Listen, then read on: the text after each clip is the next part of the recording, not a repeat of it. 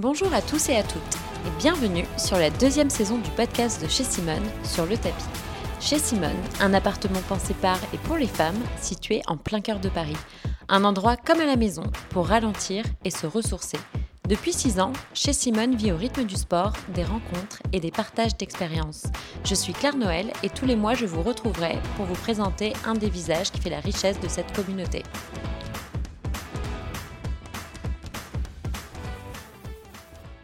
Bienvenue sur un nouvel épisode du podcast de chez Simone sur le tapis. Je reçois aujourd'hui Benjamin Laloum. Ben, c'est celui qui œuvre dans l'ombre, acolyte et associé de Julie Strat, notre fondatrice. Originaire de Perpignan, ce globetrotter à l'humour communicatif fait rimer chiffres et finances avec confidence. Si Excel n'a aucun secret pour lui, ce fin stratège businessman reste avant tout l'oreille attentive du lieu et de ses habitants. Un peu la voix off du loft, mais chez Simone. Benjamin, bonjour. bonjour Claire. Comment est-ce que tu vas aujourd'hui? Écoute, ça va plutôt très bien. Est-ce qu'en quelques mots, tu peux nous dire qui tu es et d'où tu viens? Écoute, tu as déjà dit pas mal de choses. Qui je suis euh, Je viens de Perpignan déjà. Oui. Donc je suis euh, un ami de longue date de, Julie, euh, puisqu'on a grandi ensemble, on s'est rencontrés à l'école maternelle. Ah oui, à l'école maternelle? Oui. Donc à 2-3 ans? Ouais. Et après, on a passé une bonne partie de notre enfance ensemble. Et puis, euh, après, euh, bon, voilà, j'ai grandi, j'ai fait mes études à Toulouse. Ok. Euh, j'ai jamais travaillé à Paris à part maintenant euh, avec chez Simone. À Toulouse, tu as fait quoi une, école de commerce? Ouais, une école de commerce. Et suite à ça, j'ai travaillé un petit peu en Espagne. Et après, je suis parti m'installer, vivre en Suisse, rejoindre ma compagne actuelle. On s'est mariés et on s'apprête à avoir un enfant. Ah bah disons, tu as couvert l'intégralité du podcast. Euh, on va revenir sur les études. Donc, études, tu as fait une école de commerce. À l'époque, tu envisageais faire quoi comme, euh, comme carrière? Tu avais une idée? Euh, L'entrepreneuriat. Déjà, même pendant l'école de commerce, en fait, moi, c'est ça qui m'intéressait. Parce que dans ma famille, autour de moi, que ce soit du côté de mon père ou de mes oncles, tout le monde est entrepreneur. D'accord. et donc, c'est vraiment ce qui, ce qui m'intéressait. Dans des domaines différents ou... Oui, oui dans des domaines très différents. Et c'est ça qui me plaisait. Moi, l'école de commerce, ce que j'ai apprécié, c'est que c'était très transversal. Mhm. Euh, et on avait donc l'opportunité de, toucher à pas mal de choses, de découvrir pas mal de choses. Et en même temps, de structurer un petit peu tout ça. Parce que eux, bah, ancienne génération, étaient autodidactes. Ah oui. Et donc, euh, le but, c'était un petit peu d'apprendre tout ça. Donc, déjà, de, de ce côté-là. Donc, tu voulais être entrepreneur, mais tu savais entrepreneur dans quoi? Non. Ça, je ne savais pas du tout. Ok. Mais tu voulais monter une boîte un jour, euh, peut-être Ouais.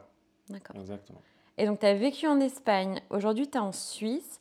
Qu'est-ce qui bah, qui t'a attiré euh, à Neuchâtel? Euh, qu'est-ce qui m'a attiré à Neuchâtel en particulier euh, bah, C'est ma compagne, puisque honnêtement, euh, voilà, si elle n'était pas là-bas, je ne serais pas allé en Suisse. Quoi. Oui, tu l'as suivi, tu l'as suivi elle, parce que sa société est basée là-bas. Oui, exactement, là où elle travaille. Et du coup, c'est moi qui, qui, suis parti et m'y suis installé, parce que sinon, j'étais plus appelé vers le sud que, que vers le nord. Non, mais je suis toujours curieuse des gens qui vivent en Suisse de connaître un peu la raison derrière, derrière ce choix.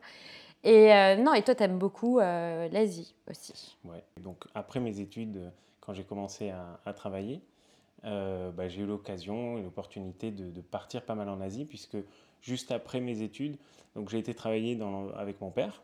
Donc, dans, la, dans, sa société, à lui C'était une société de quoi? D'ameublement, d'éco-ameublement. Et du coup, moi, j'ai lancé toute la partie business sur Internet, puisque lui, c'était uniquement en magasin. Et donc, pour cette partie-là, bah, il a fallu sourcer des produits, euh, aller euh, voilà, à la découverte un petit peu de, de, de, de ce métier-là. Et, et, ça se passait beaucoup en Asie à l'époque. Oui, trouver les usines. et... Exactement. Donc, du coup, ouais, je suis parti là-bas. J'ai, travaillé là-bas aussi avec un de mes amis qu'on a en commun avec Julie. On a bossé un petit, peu, un petit moment là-bas aussi sur place. Mhm. c'était ouais, une bonne partie de, de ma de ces dernières années, ouais, jusqu'à ce que tu atterrisses en Suisse euh, et on verra combien de temps, combien de temps tu resteras. Euh, côté, euh, côté passion, si tu devais citer quelques-unes de tes passions, moi, comme ça, je te dis en tête, j'ai, je sais que tu aimes le luxe en général. tu vas nous dire quoi?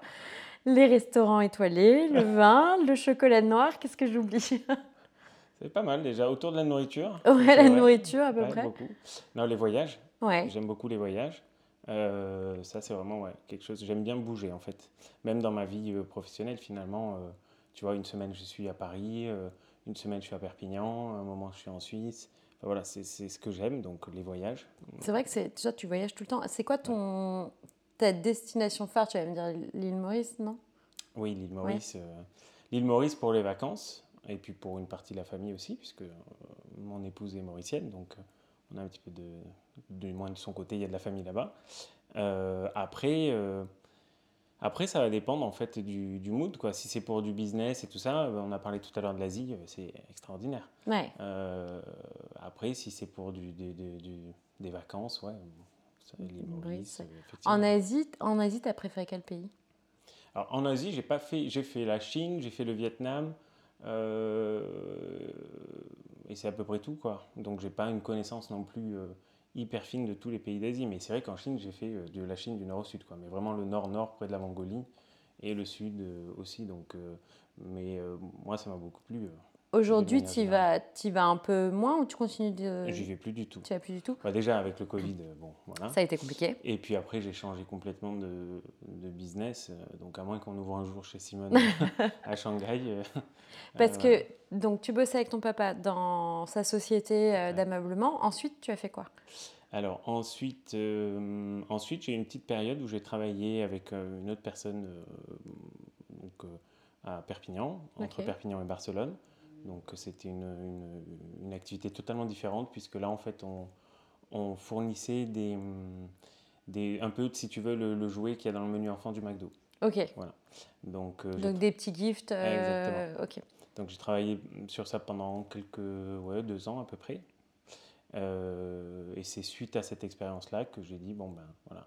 Je voulais pas forcément me relancer directement dans l'entrepreneuriat quand je suis parti en Suisse, mais du coup c'était l'occasion d'y aller. Et une fois arrivé sur place, euh, ben voilà, j'ai cherché du travail. J'ai pas forcément trouvé euh, quelque chose qui allait me, me plaire Tu cherchais dans quoi?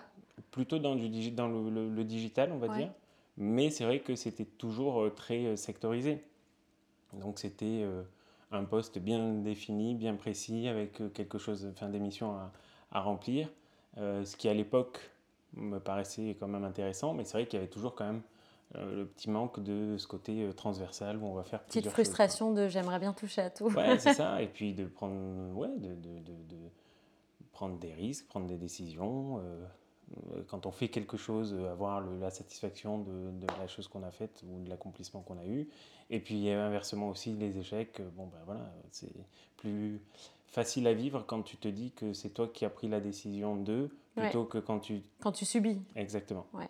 Dans Là, tous les t'es- cas, tu drives un cas. peu le. Voilà. Mm, je comprends. Et donc, euh, suite à ça, euh, ben voilà, je suis reparti dans une autre aventure entrepreneuriale, euh, toujours un petit peu dans du digital, mais rien à voir avec euh, l'ameublement ou quoi que ce soit. T'es dans quoi aujourd'hui Donc, un peu curieux de savoir la suite. Euh, non, bah, la suite, c'était que euh, moi, j'ai monté une, une appli de, de tout ce qui tou- touche à la maintenance dans l'immobilier.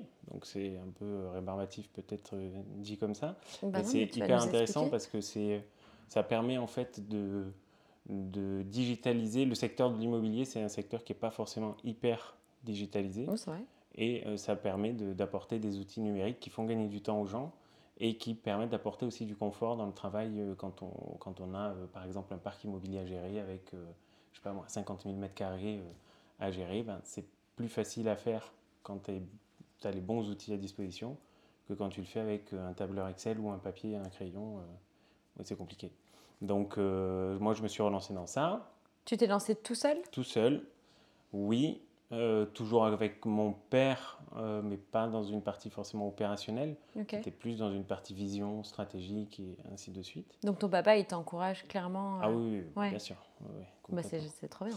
oui, oui, complètement. Ça, là-dessus, aucun, aucun sujet. Et, et dans la famille, euh, c'est comme ça, en fait. hein. Vous êtes tous entrepreneurs. Pas du tout, mais euh, on, a, on est tous euh, poussés à faire ce qu'on a envie de faire. Voilà. Encouragés. Ouais, encourager à faire ce qu'on a envie de faire. Donc euh, ça, c'est, c'est quand même une force quand on est des enfants, donc d'avoir ses parents qui sont toujours là finalement, quoi, que, quoi qu'on fasse. Quoi. Non, c'est sûr. Et avant de passer à chez Simone, parce que évidemment, on va en parler, Mais moi, je parlerais bien du sport. Ouais. tu m'as quand même dévoilé hier que tu étais ceinture marron de karaté. C'est une information que je n'ai jamais eue en 15 ans. Donc, quel, quel sport as-tu pratiqué? Raconte-nous un petit peu. Et ben, du, principalement du karaté, puisque j'ai commencé, j'avais 6 ans ou 6 ans et demi, je sais plus, jusqu'à l'âge de 17 ans, et de la natation euh, en complément. Et après, euh, c'est à peu près tout parce que j'ai pas aimé le foot. J'ai fait un peu de foot, euh, j'ai pas du tout aimé. essayé Rugby, t'as pas fait Euh, et rugby, non, j'ai pas fait, euh, ni à Perpignan, ni à Toulouse. j'ai pas fait de, de- de rugby non plus. Donc voilà, principalement du karaté et de la natation, mais c'est des sports que j'ai fait pendant longtemps. Enfin, moi, ça m'a beaucoup plu. Après, forcément, bah, je me suis arrêté parce que j'ai eu des petits soucis de, de santé qui m'ont un petit peu bloqué dans la pratique régulière de ce que je faisais. Et puis voilà, mais bon, après, je me suis jamais non plus éloigné complètement du sport, mais c'est vrai que j'en fais beaucoup moins maintenant. Tu fais quoi maintenant? Principalement, ça va être euh, voilà, du, du training, des trucs, des activités de ce Du type-là. training chez Simone Du training chez Simone, ça peut. Et, si- et sinon, euh, voilà, des activités euh, histoire de se garder un petit peu en forme. Oui, oui, oui, bien sûr. Alors, à quel moment rejoins-tu l'aventure de chez Simone? Comment es-tu arrivé sur le tapis de chez Simone? Alors chez Simone, évidemment, c'est un projet que j'ai vu de loin au début, puisque c'est Julie qui le portait, et que j'avais pas forcément de. Enfin, je, regardais ça de loin avec beaucoup d'admiration, parce que je trouvais que c'était déjà euh, quelque chose de vraiment euh, fantastique à, entreprendre, à lancer et à, et à- monter. En plus, de loin aussi physiquement, puisque euh, à l'époque, Julie était déjà sur, sur Paris, quand moi, je pense que j'étais encore à Perpignan.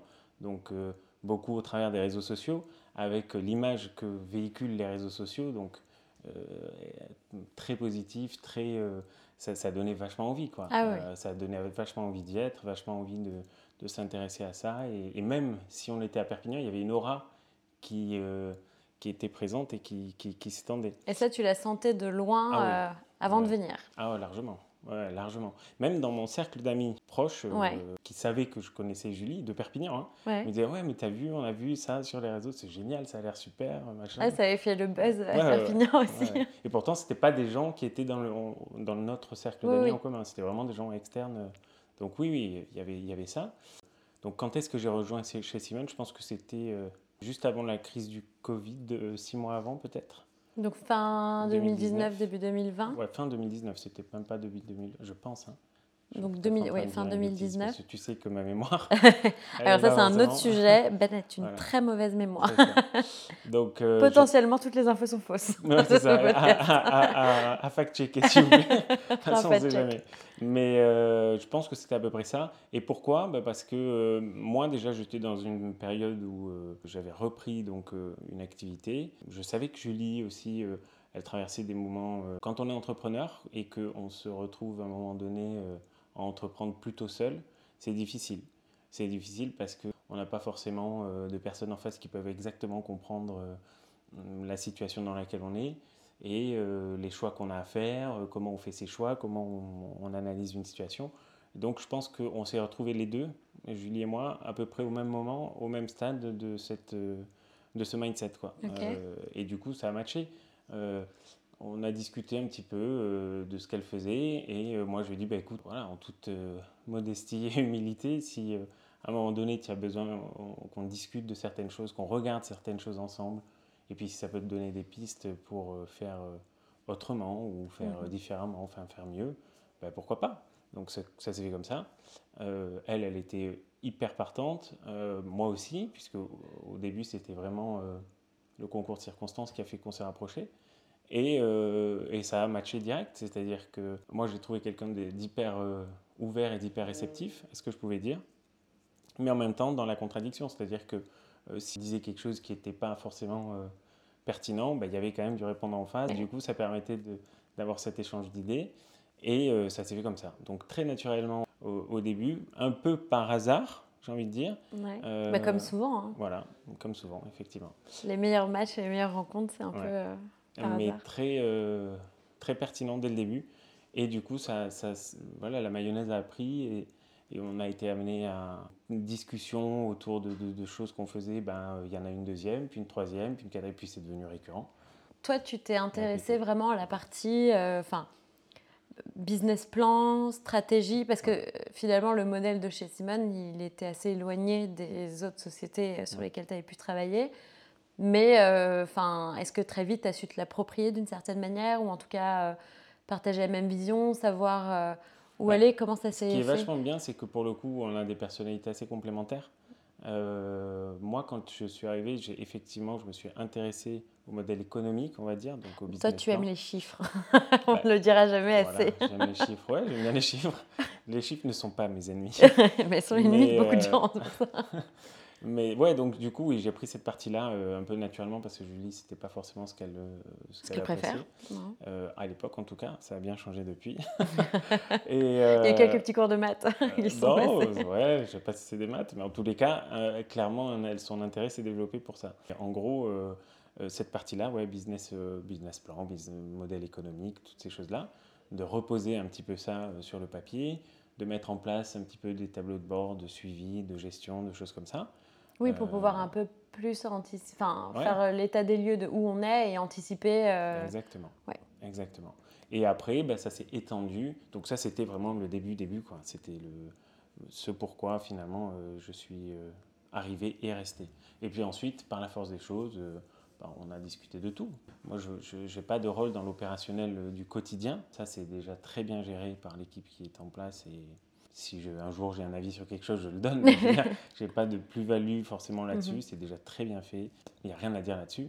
Euh, là où j'interviens, c'est euh, plutôt sur euh, des aspects stratégiques ou des aspects de décision importantes, ou alors s'il y a quelque chose qui se négocie important, oui, bah voilà, donner pareil, donner mon avis. Mais le but, c'est quand même de garder cette complémentarité de garder cette créativité et euh, cette audace qu'il y a chez Simone, que forcément, quand on est hyper raisonné et hyper euh, raisonnable, on va pas forcément euh, avoir. ouais, de, trouver le bon équilibre en fait entre, oui, on a des impératifs d'entreprise, ok, mais en même temps, il faut aussi innover, il faut aussi avoir de la créativité pour se démarquer, pour se différencier, pour tester des choses et pour être chez Simone, quoi. Tout à fait. Tout simplement. Et Julie, dans son épisode du podcast, euh, nous avait confié que si tu n'avais pas été là en 2020, mais il n'y aurait plus de chez Simone. Qu'est-ce que ça veut dire? C'est difficile de euh, décrire l'histoire. On ne peut pas savoir qu'est-ce qui se serait passé. Effectivement, euh, peut-être que c'est vrai ce qu'elle dit.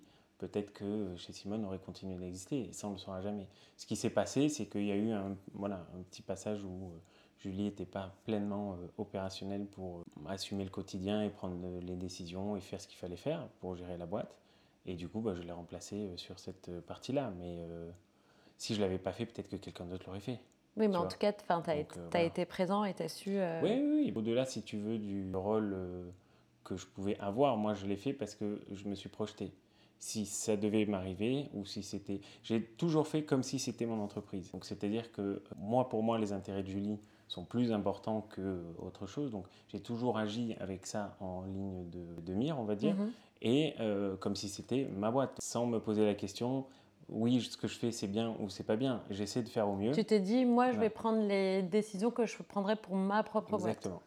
Et euh, si c'est bien, bah, tant mieux. Et puis si c'est pas bien, bah, c'est pas bien. Mais je veux dire, et on s'en expliquera plus tard. écoute. mais, mais, de toutes les manières, pour faire quelque chose, on peut pas rester sans bouger. Tout à fait. Mais ce qui était important, si tu veux, c'était de comprendre que euh, moi, dans ma tête, c'était vraiment dans une logique où euh, je pouvais pas laisser mon ami. Et puis si ça avait pas été moi, encore une fois, peut-être qu'il y aurait eu quelqu'un d'autre. Donc, et, et, quand même, il faut aussi dire que malgré tout, on n'est pas tout seul.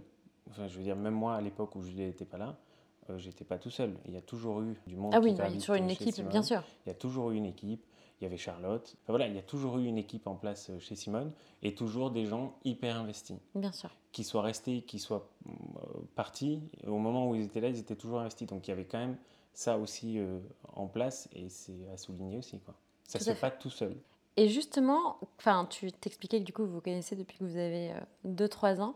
C'est pas trop dur de mélanger business et amitié? Bah, dans mon cas, non. Peut-être que. Est-ce qu'il y, a des, est qu'il y a des règles de, tu vois, Est-ce qu'il y a des choses qu'on met en place, une conversation qu'on a euh, avant de se lancer Il ne faut euh? pas avoir d'ego mal placé. Ok. Voilà. Ça veut dire qu'il ne faut pas se vexer si l'autre te dit quelque chose. Euh, et de la même manière, il ne faut pas te retenir de dire quelque chose si tu as quelque chose à dire.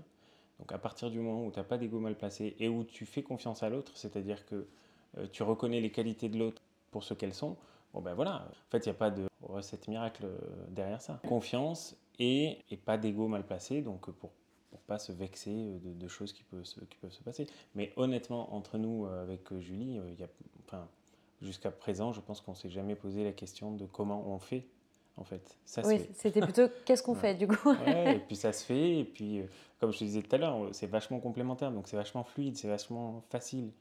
Euh, ça se fait tout seul. Mm. Mais toi, en plus, tu es un peu un récidiviste de, bah, dans ce domaine. Est-ce que tu disais que tu avais bossé avec d'autres euh, amis par le mm. passé enfin, C'est quelque chose. En plus, avant, c'était avec ton papa. en fait, finalement, on a toujours fait des boîtes avec des gens que tu connaissais. Mon père, hein, parce que, hormis chez Simone, donc j'ai toujours mon activité par ailleurs. Donc, je bosse toujours avec mon père, donc je bosse toujours en famille. Je bosse toujours avec Julie. Avant Julie, effectivement, avec un autre ami. C'est ça ton business model en fait. Ouais, c'est ça. C'est de monter des boîtes avec des gens que, que tu aimes bien, que tu respectes déjà avant de te lancer. Voilà. Si tu as du respect, tu as de la confiance et que finalement tu es quelqu'un de correct, mhm. de, de, honnête, oui, de fiable, de, fiable, il n'y a pas de raison que ça marche pas. Alors on a une petite question signature euh, sur le podcast. C'est à quoi ressemble une journée type avec notre petit Mistigris, a.k.a. Ben? Alors, une journée type, chez moi, il euh, n'y en a pas. Pas de, pas de journée type. Euh, et c'est ça que j'aime en fait dans ce que je fais. C'est-à-dire que quand je, me lève le matin, je ne sais pas vraiment ce qui va se passer. Donc, je sais que je vais travailler. Oui, tu sais que tu dois mettre un peu le nez dans chacune de tes sociétés. Exactement, mais je ne sais pas exactement, euh, et c'est ça qui me plaît. D'accord. Donc, euh, difficile de te dire. Après, généralement, ça se passe par le matin. Je suis plus productif le matin. Donc, j'essaie quand même de caler si j'ai des rendez-vous, euh, des, choses importantes, j'essaie de les mettre le matin. Parce que j'ai plus d'attention et plus de concentration. Ensuite, j'essaye d'aller faire un peu de sport, soit à la pause de midi, soit le soir. Ça va dépendre de mon emploi du temps. et l'après-midi, du boulot aussi, mais plutôt sur des choses. Des emails. voilà, exactement des choses qui vont moins me demander d'attention. Et tous les mois, tu voyages. Donc tu viens à Paris. Exactement. Tu vas à Perpignan. Tous les mois. Oui, on va dire oui. Oui, dans la mesure du possible. il peut arriver que pendant deux mois, je ne vienne pas à Paris, mais oui, tous les mois, je voyage. on va dire deux semaines par mois, je ne suis pas à la maison. Et tu nous confies au début du podcast que tu attends l'arrivée prochaine de ton premier enfant. Ouais. Comment te prépares-tu à ce chamboulement? Je me prépare pas parce que en fait euh, non mais dans mon entourage déjà donc euh, dans mes amis il y en a beaucoup qui ont eu des enfants euh, dans ma famille aussi ma soeur a déjà deux enfants du coup j'ai vu beaucoup et on verra. Moi j'aime les enfants. J'ai toujours voulu avoir des enfants. Donc ça si tu veux c'était déjà acquis pour moi. Après on verra. Je sais pas quel parent je serai. Est-ce que ce sera hyper protecteur ou est-ce que ce sera ça va être la surprise. ça va être la surprise. Je me dis que c'est une question d'équilibre en fait. Si tu es euh, équilibré dans ce que tu fais, euh, pareil avec euh, ton enfant finalement, si tu, si tu es équilibré, a priori, il n'y a pas de raison que ça passe pas. Après, on pourra en reparler. Mais on a hâte. la saison prochaine. Tout à fait. Alors, chez Simone, qu'est-ce que ça représente pour toi, tes plus belles rencontres, une anecdote ou un meilleur souvenir? Difficile. Chez Simone, c'est beaucoup de choses. Euh, pour moi, c'est l'amitié d'abord. Mhm. On en a parlé euh, déjà, mais euh, c'est central. Enfin, dans ce que, dans, chez Simone, tout du moins. Au niveau des rencontres, je pense que c'est pas une rencontre, c'est vraiment l'ensemble des gens qui passent par ici, que ce soit toi ou que ce soit d'autres d'autres personnes que j'ai pu, j'ai pu rencontrer ici, mais qui ont toujours en commun, je trouve, en tous les cas depuis que je suis ici, d'avoir vraiment une attention, euh, une envie et je ne sais pas comment on peut dire, mais qui sont vraiment euh, embarqués toujours par le projet chez Simone, par ce qu'on y fait, par les gens qui, qui, sont là. Et ça, c'est vraiment hyper positif. Donc, euh, si je dois retenir quelque chose, c'est ce côté hyper positif. c'est une énergie qui est vraiment contagieuse. Ouais. voilà. Et c'est vraiment plaisant. C'est-à-dire que quand, tu vois, je viens et je reste 4-5 jours, ben, quand je repars, j'ai quand même je, suis vachement content d'être passé par là. Quoi, ouais, t'es reboosté. Ouais, ouais, hmm. ouais. Est-ce que tu as une anecdote ou un souvenir, quelque chose euh, Ça peut être drôle, ça peut être euh, comme tu veux. Plein de souvenirs, des anecdotes. Euh, non, j'aime bien regarder, ouais, je regarde en coulisses un petit peu tout ce qui se trame. Tu vois, je dis que tu la voix off du loft, c'est un peu ça. ça. et des fois c'est drôle, souvent c'est drôle. après, non, j'ai pas de je suis pas suffisamment présent, je pense, pour avoir tous les ragots et tous les potins. je sais qu'il doit y en avoir. ah bon? Bah écoute, je pense que ce nouvel épisode du podcast touche à sa fin. N'hésitez pas à nous faire part de vos retours et commentaires, à liker, partager, vous abonner au podcast pour ne manquer aucun des prochains épisodes. Merci Ben. merci Claire. De t'être prêté au jeu des questions-réponses. Et à tous, je vous dis à très bientôt pour de nouvelles confessions sur le tapis.